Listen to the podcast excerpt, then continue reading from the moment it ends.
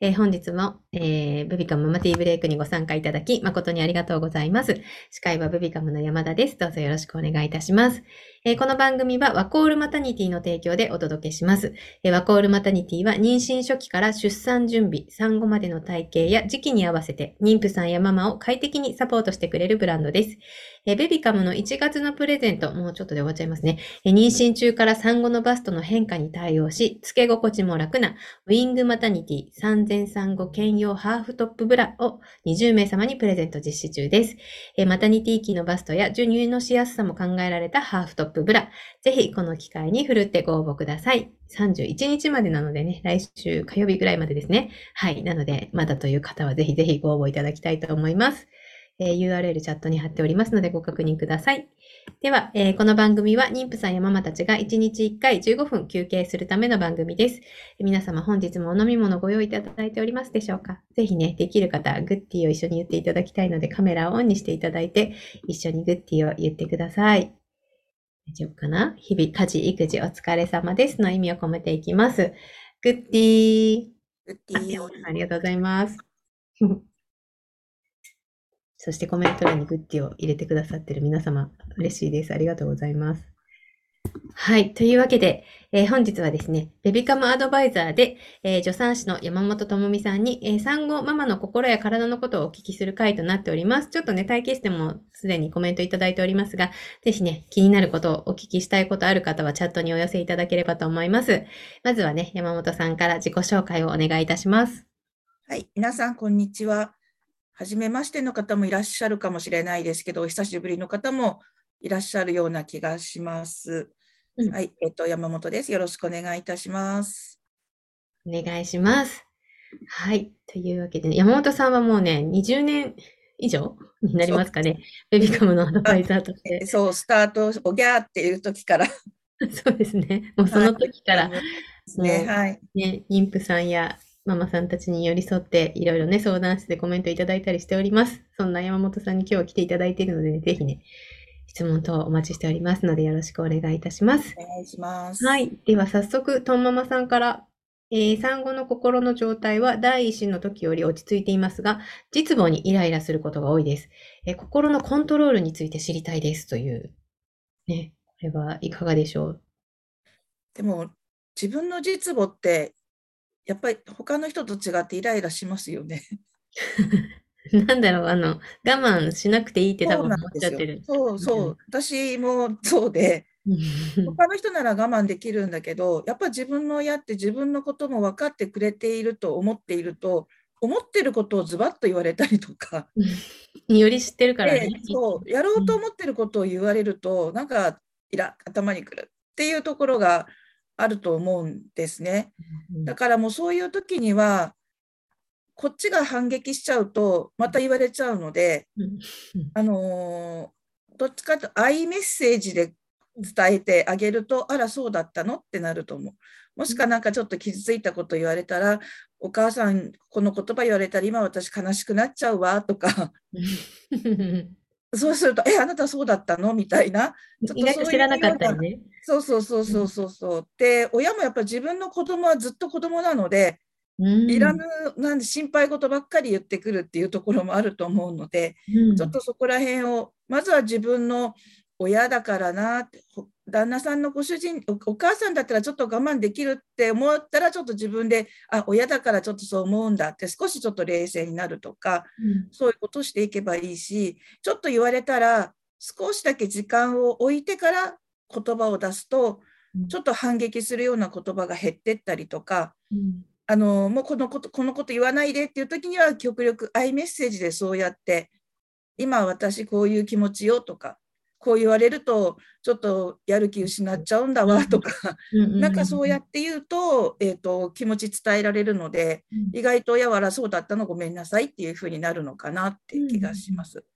あの自分の感情って平坦ではないのでうん。それが当たり前なので、あんまりコントロールしなきゃしなきゃって思うと、かえってなん疲れちゃう溜めていくうことになるので、爆発したいときには自分の親だったら爆発していいのかななんて、ちょっとそういうことも思ったりします。うんうんうんはねい、溜め込みすぎないことも大事ですね。そうですねうん。うんありがとうございます。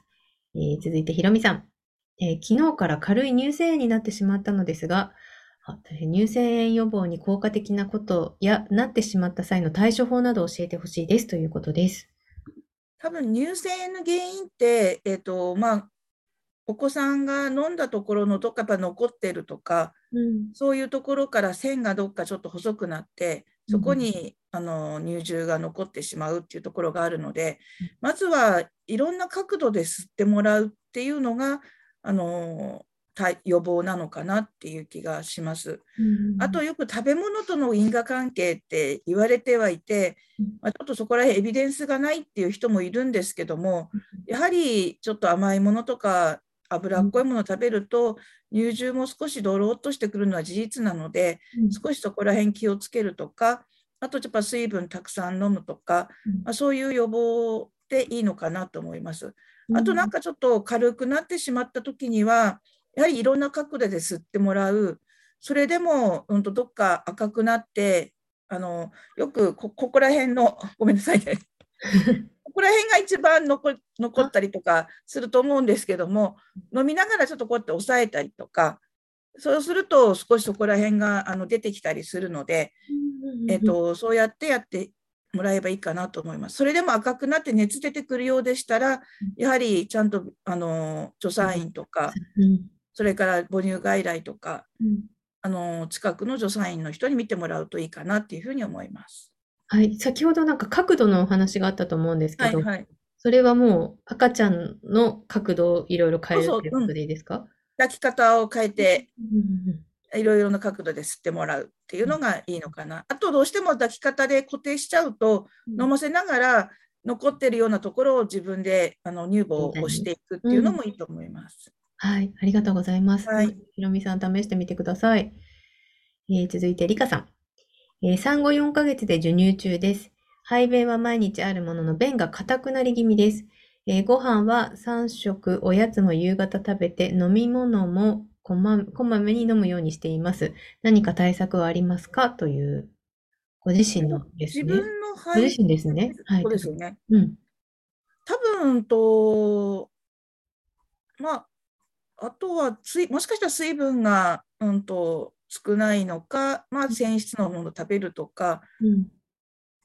でいいのかなと、うん。ちゃんと食べてるし、水分も飲むようにしているし、うん。やっぱ気になるようだったら、腸を少し動かすとか、やっぱ硬いってことはちょっと水分が少なめなんだと思うので、うん。もう少しちょっと飲んでみるとかうん、あとは腸の運動を促すようなことをすることによって、あまりためないで出てくるので、うんうんうんいう工夫をしてもいいかなっていうふうに思います。うん。まあ、ヨーグルトとか運動とかはどうですか？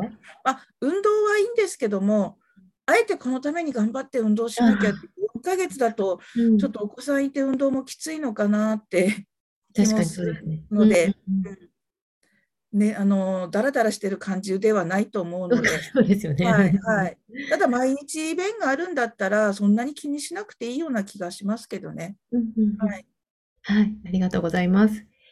えー続いて、えりこさん。えー二人目出産後にあんなに愛していた上の子が可愛く思えなくなってしまいました。えーネットで検索し、上の子嫌い症候群というものだったように思います。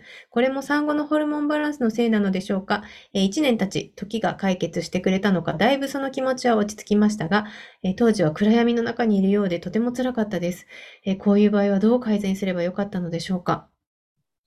いや、あの本当暗闇に入っちゃうとね、うん、トンネルの出口が見えなくって、このままどうなってしまうんだろうとか、そういうことって本当に思って怖くなる気持ちって想像つくんですけども、うん。こういう時にはあまり無理しないで、うん。うん、あとちょっとやっぱり気持ちを自分であの、まあ、もしかしたらホルモンっていうよりもやはりあのちっちゃいなんていうのかな、うんと、やはり擁護しなきゃいけない方の方にうんやはりエネルギーっていっちゃうから、うんそれで上の子はそれなりにどんどんどんどんと自分の思いから外れてお成長していくので、うん。ちょっとそういう気持ちって出てくる時っていうのも、それもあるんだっていうことを自分で受け入れながら、あのちょっと時間を待つっていうのがうん。あの良かったんじゃないのかなっていうふうに私自身は思います。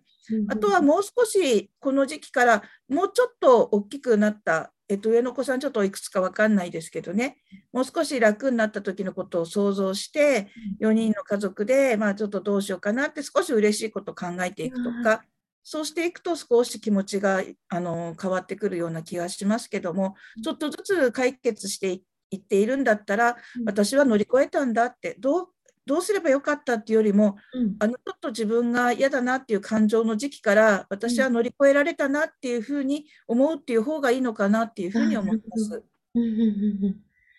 そうですね。考え方をちょっとシフトしたり。あとさっきの未来のことを考えるっていいですね、すごくね。うん、あの、まあ、特によく初めてのお子さんとか赤ちゃんのむつ交換してるとずっとむつ交換してるような気分になって、うん、私いつまでこれやってるんだろうと思うけど、10歳後だったら10歳の子供でおむつしてる子いないもんね。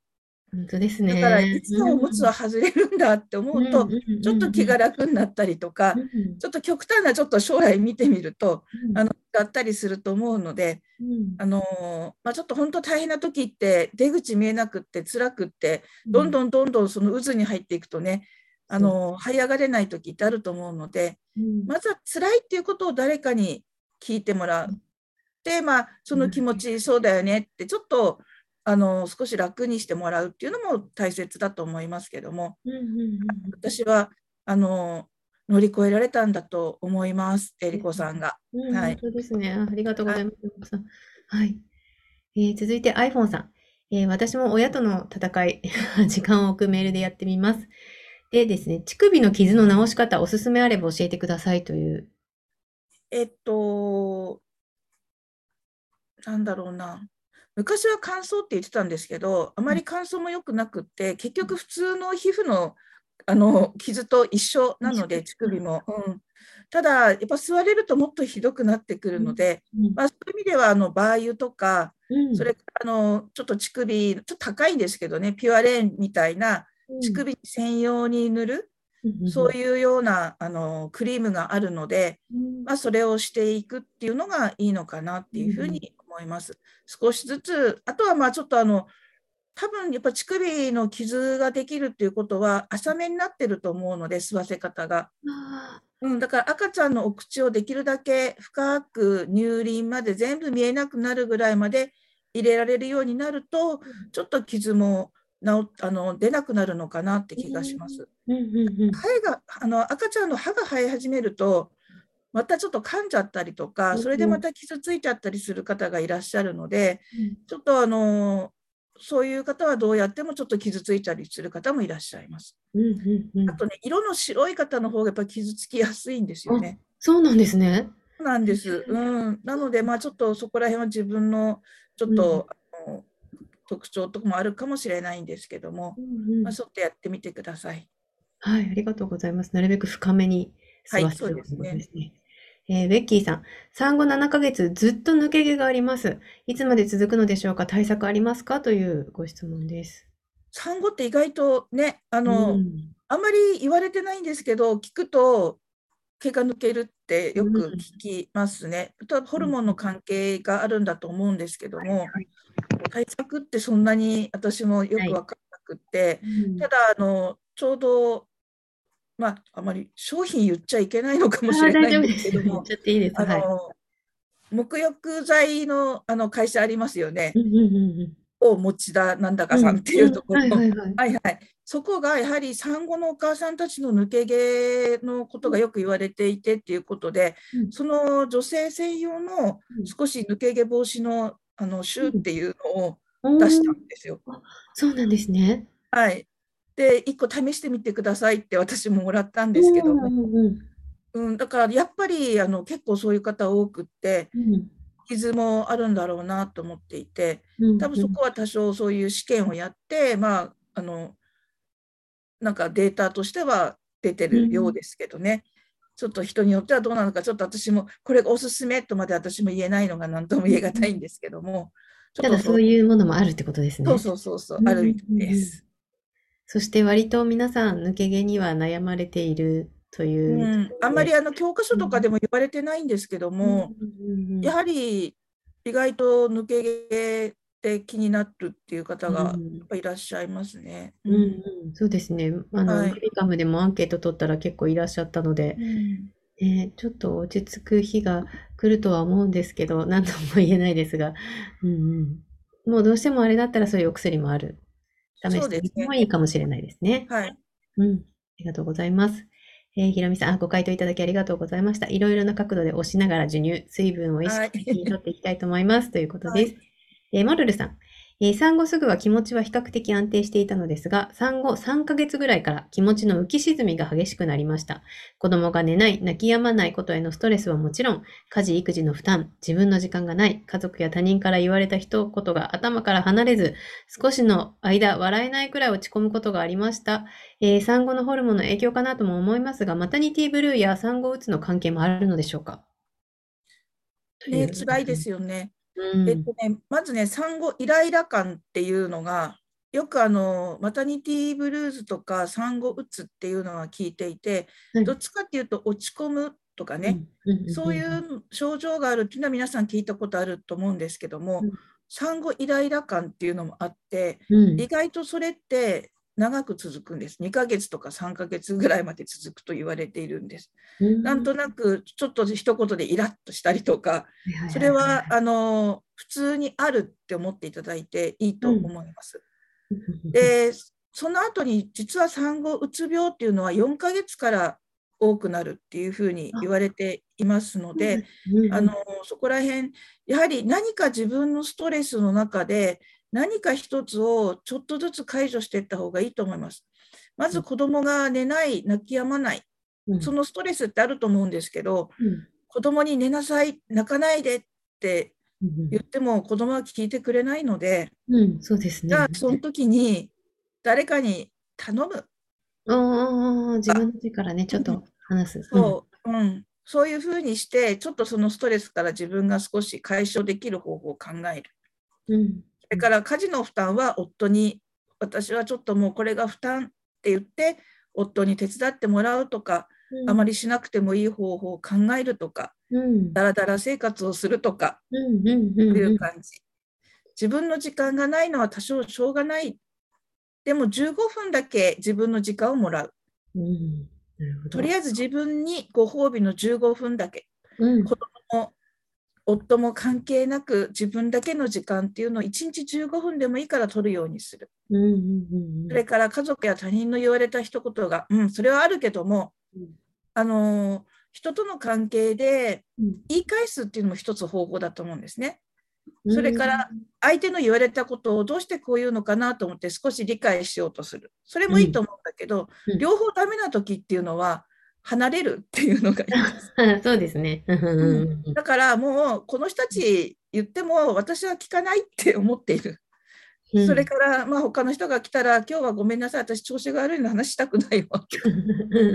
あとそういうふうにする。でできればあと大人の会話をした方がちょっと気分が紛れるのでうんあの家族とかあれだったら自分がちょっと仲いい人とかそういう人と少しお電話でもうん今だとオンラインでもいいので、まあ、お話しして少しそういうふうにするといいのかなって気がします。うんなるほど。うんうんはい。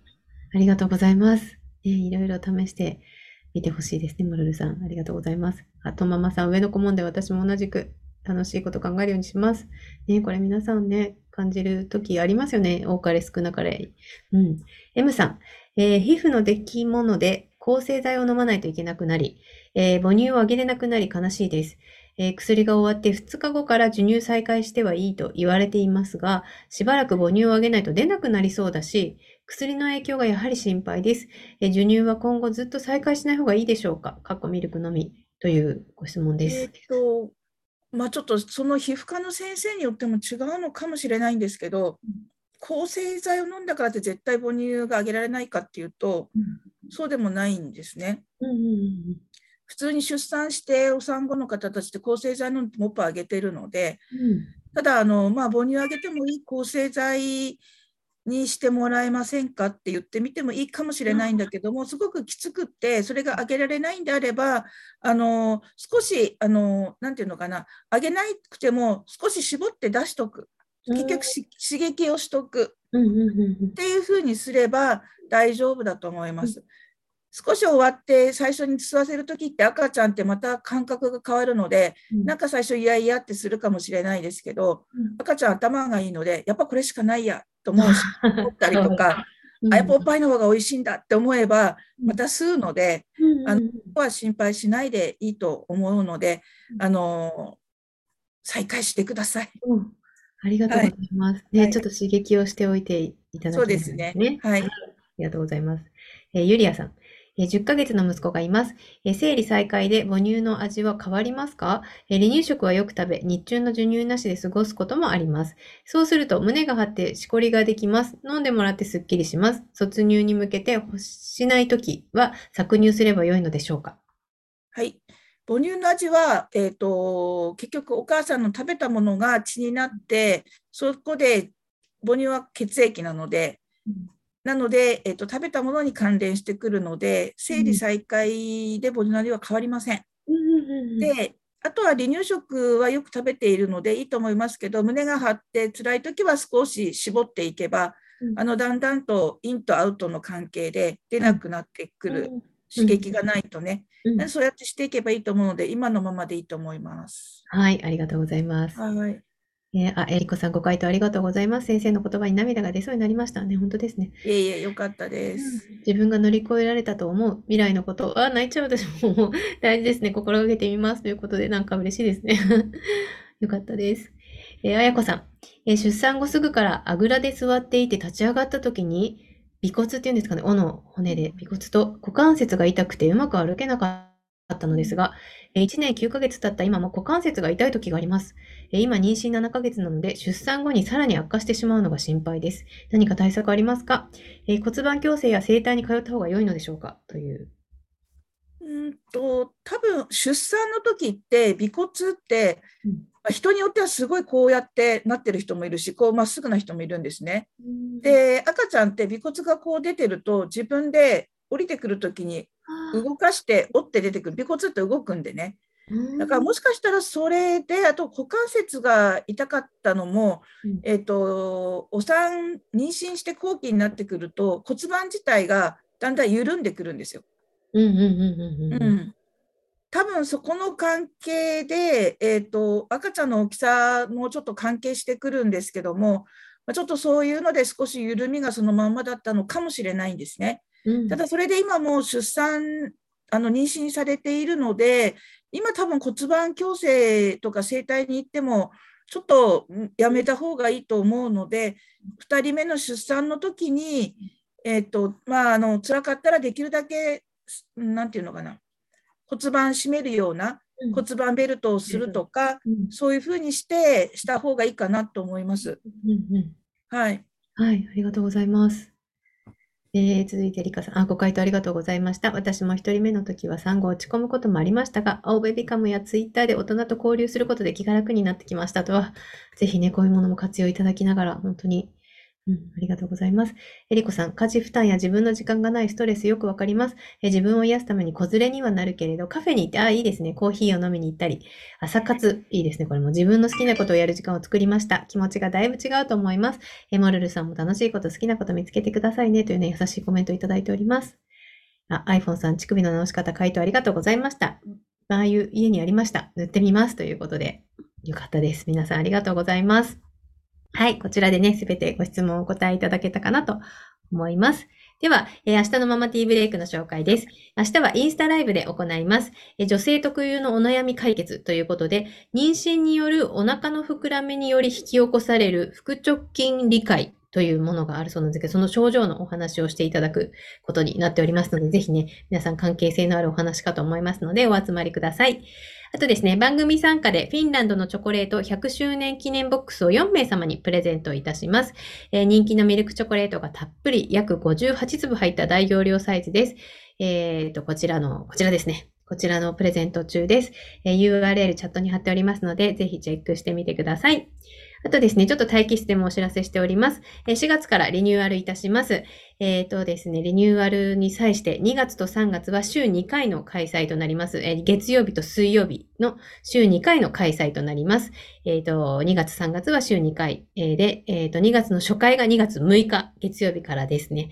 で、えっ、と、2月3月がのリニューアル期間を経て、いろんな準備をして、もっと楽しいものに、もっとママティーブレイクをより皆さんに楽しんでもらえるような企画をいろいろ考えて4月3日から、えー、毎日開催で改めてスタートしたいと思います。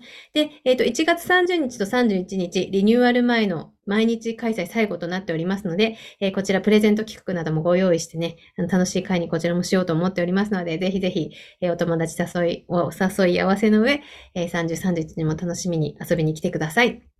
で、お休み期間中はね、え LINE のオープンチャット等を利用してね、皆さんと交流できればなと思っておりますので、こちらもね、あの、固まり次第ご連絡させていただきますので、楽しみにしていてください。はい。というわけで、最後に、えー、山本さんから皆さんに向けてメッセージをお願いいたします。皆さんけれども、もう一人、あの、質問が入ったので、授乳中のコーヒーは、あの飲みすぎると、それでおっぱいあげると、やっぱ赤ちゃん覚醒しちゃうので、おっぱいあげてからコーヒー飲むといいかなと思います。あありがとうございます。はい、おっぱいの後にコーヒー。そうですね。はい。はい。それじゃあ皆さんまた、あの、寒いので、お風邪ひかないように、はい、また、多分4月以降に会うかなと思いますので。はい。ありがとうございます。はいで、あすみません。リカさんからありがとうございます。ふと思ったのですが、産後うつ予防にもなると思うので、市区町村とか病院にベビカム宣伝してみることはできないものですかね。すでに運営の皆さんお考えでしたらすみませんという、なんとも素敵なコメントをいただきました。ちょっといろいろ検討させていただきます。リカさんありがとうございます。はい。ですね。ありがとうございます。はい。で、山本さんも今日はありがとうございました。たくさんご質問いただきました。はい。では、えー、今日もね、皆さんリフレッシュしていただけましたでしょうか？はい。明日はインスタライブになっておりますので、お間違いないようにお願いいたします。では、えー、忙しい毎日に心地よい刺激と発見を明日も午後3時からみんなでティータイムしたいと思います。本日もありがとうございます。手振ってくれて 長熊さんがありがとうございます。はい、明日もお待ちしております。ありがとうございます。山本さんありがとうございました。ありがとうございます。あ、ココさん、ありがとうございます。待機室へのコメントありがとうございます。本当人それぞれですよね。ご利用取らなきゃ、うん、うん、本当気にしなくていい。本当に。はい。では、失礼いたします。ありがとうございました。あー、ケイさん、ありがとうございます。ぷくぷくだ。かわいい。あ、笑ってくれてる。バイバイ。すごい。めちゃくちゃニコニコしてくれますね。ありがとうございます。失礼します。